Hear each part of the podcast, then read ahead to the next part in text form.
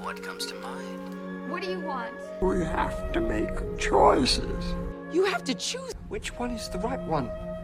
What do you want? It's not that simple. What It's... do you want? Make your choice. Bienvenue sur Le Choix de Marie, le podcast ciné qui vous donne tout simplement des idées de films à regarder. Sans spoiler ni prétention, je partage chaque semaine avec vous les films que j'ai vus pour faciliter votre dilemme du On regarde quoi?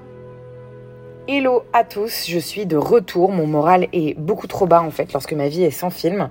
Et j'ai donc repris du service cette semaine, je crois aussi que mon corps a enfin pris le rythme du tournage et que j'arrive à fonctionner avec moins d'heures de sommeil et des nuits qui sont parfois un peu euh, décalées.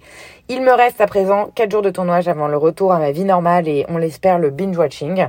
Quoi qu'il en soit, on va avoir un vrai épisode aujourd'hui. On passe en revue deux films et une série, un film d'horreur Ne dit rien, une comédie dramatique adaptation et enfin une série The Idol.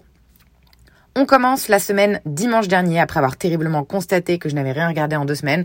Je me suis engagée du coup dès le matin à me faire un film dans la soirée.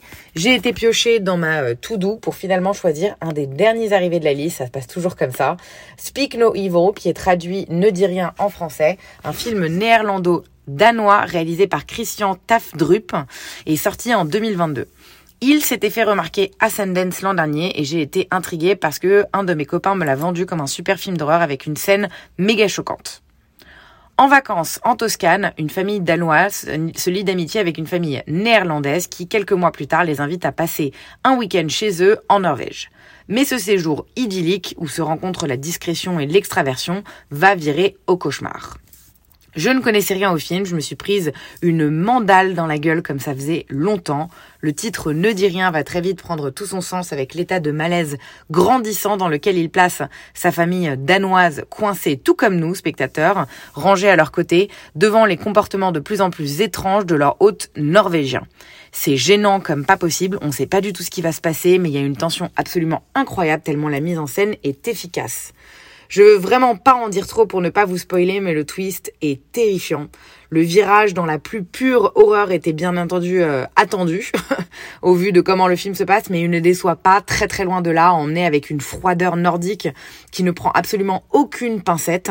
Par sa capacité en fait à nous malmener de façon exponentielle pendant toute la durée, ne dit rien, ne donne envie que de dire beaucoup de bien de ce film et réussit à rendre le malaise encore plus anxiogène. Le cast y est pour tellement. C'est nordique et donc pas bavard. Tout se joue dans les gestes, dans la subtilité des regards, dans le langage corporel.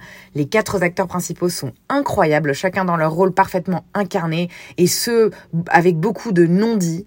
Je ne les avais jamais vus, mais bravo à Morten Burian, Sidsel Siem Koch, Feja Van Huet et Karina Smulders, sans oublier bien évidemment les deux enfants, Liva Forsberg et Marius Damslev.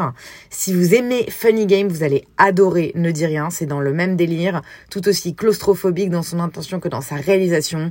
Un film que je conseille assurément à tous les amateurs de films malaisants de genre, mais, mais voilà, je préfère préciser que c'est assez choquant. Euh, sorti en septembre dernier, directement en VOD, je ne sais pas pourquoi, il est dispo à l'achat et à la location sur Amazon, Orange, YouTube, Canal et Apple TV. C'était Speak No Evil, ne dis rien. Deuxième film de la semaine, ça a été un petit peu un hasard. On devait aller à l'avant-première de Talk to Me, film d'horreur australien avec mon copain, mais une fois sur place, manque de clarté sur toutes les files d'attente et on a fini par ne pas pouvoir rentrer. Résultat, retour à la maison pour une séance rattrapage. Euh, adaptation de Spike Jones, réalisateur de Her, dans la peau de John Malkovich et Max et les, Maxi Monstres, pardon. Bref, c'est un réel que j'adore. Celui-là, c'est un film de 2003 que j'avais vu au moment de sa sortie il y a maintenant 20 ans, mais mon copain ne l'avait jamais vu et donc je trouvais sympa de le remater, d'autant plus aujourd'hui euh, vu que je bosse dans l'industrie du ciné. Pourquoi me demanderez-vous? Parce que voilà le synopsis. Le scénariste Charlie Kaufman, qui est une vraie personne, est rongé par le doute. Engagé pour adapter euh, à l'écran un livre tiré de la vie de John Laroche, chasseur et trafiquant d'orchidées dans les Everglades, il est totalement bloqué. Comme Suzanne Orléans, la brillante journaliste new-yorkaise qui a rédigé le roman, Charlie est incapable de vivre une véritable histoire d'amour, et un jour, ce dernier croit avoir trouvé une solution. Il va utiliser ses problèmes personnels comme base d'un scénario sur La Roche et Suzanne Orléans. Mais alors que l'inspiration vient et que l'histoire prend forme, Charlie va déclencher une série d'événements qui vont bouleverser la vie de tous les protagonistes.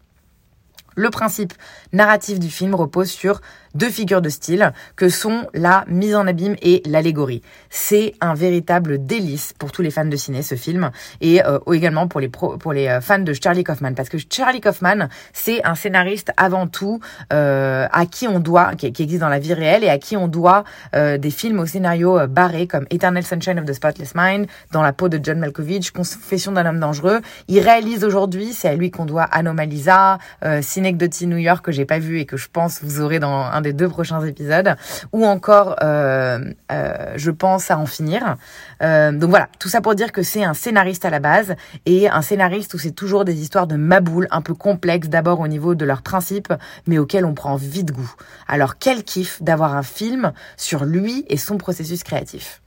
Ce film propose donc un scénario euh, profond, chargé d'une poésie rare avec une dimension philosophique sur la cause de l'homme et de son libre arbitre, l'archétype même de la vie, euh, des clés du succès en société et de l'affranchissement de la comparaison aux autres. Spike Jones réussit vraiment à nous conduire dans un univers métaphorique qui est complexe mais apaisant, où l'homme n'est qu'une orchidée fragile et éphémère. Ça permet d'avoir vraiment beaucoup d'humilité ce film. Il nous pousse à, à réfléchir à notre nombrilisme tout en étant drôle et étonnant à la fois et en ayant un concept hyper original. C'est vraiment, je trouve que c'est dur d'en parler. Euh, c'est dur de parler de ce film sans spoiler. C'est vraiment euh, quelque chose qu'il faut ressentir et vivre comme expérience. En revanche, autant j'étais vraiment bluffée par la photographie de Her, mais là j'ai trouvé que les visuels étaient assez anecdotiques. Les plans sont bien composés, ça c'est vraiment euh, sans aucun doute, mais le film a presque plus des airs de docu que de film. Je pense que c'est un peu voulu au vu du sujet et du concept, mais je m'attendais à m'en prendre un peu plus plein la vue. Nicolas Cage se dédouble littéralement pour nous offrir une performance d'acting remarquable à travers son, ou plutôt ses personnages, parce qu'il incarne à lui seul le scénariste Charlie Kaufman et son jumeau euh, euh, Donald, pardon. Et le reste du cast est pas trop dégueu non plus. Meryl Streep, rien que ça, Chris Cooper, Maggie Gyllenhaal, Tilda Swinton, Brian Cox et Judy Greer qui complètent en étant de second rôle remarquables. Inutile de préciser que Meryl est à couper le souffle comme d'habitude. Cette femme ne joue pas, elle est chacun de ses personnages et elle donne totalement vie à Suzanne ici.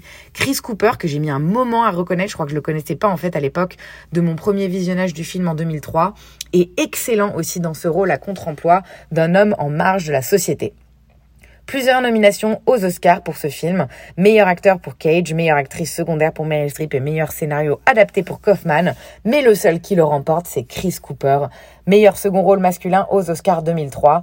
On précise que Meryl a cependant gagné le Golden Globe de la même année et que le film a remporté l'Ours d'argent, soit le Grand Prix du jury au Festival de Berlin. Bref, c'est un des très très grands films du début des années 2000 que j'ai pris vraiment grand plaisir à revoir, étant aujourd'hui un petit peu plus confronté à la page blanche, euh, à la page blanche et à l'autocritique que je l'étais à l'époque. Adaptation, il est dispo nulle part en revanche, très étonnant, impossible de vous le trouver en streaming ou en VOD, mais je suis sûre qu'en quelques recherches, le DVD ou le lien de téléchargement sont faciles à trouver. Dur de croire que je finis cette jolie semaine. Ainsi, mais pour conclure, on va parler de The Idol que j'ai terminé il y a quelques jours. Les deux premiers épisodes en fait de la nouvelle série de Sam Levinson à qui on devait déjà Euphoria, Euphoria pardon, avaient été présentés au Festival de Cannes.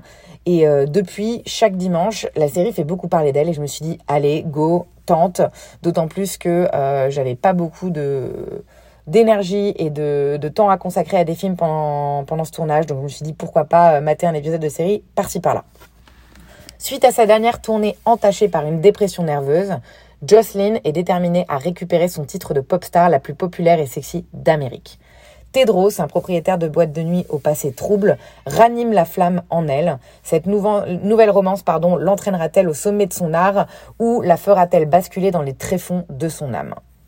C'est l'une des pires choses que je n'ai jamais vues. Une série sans intérêt réel, ni même sans scénario. Après cinq épisodes, je suis incapable de vous dire clairement de quoi il s'agissait, ce qu'il s'est passé dans cette série, pourquoi, quels sont les objectifs et les motivations des personnages.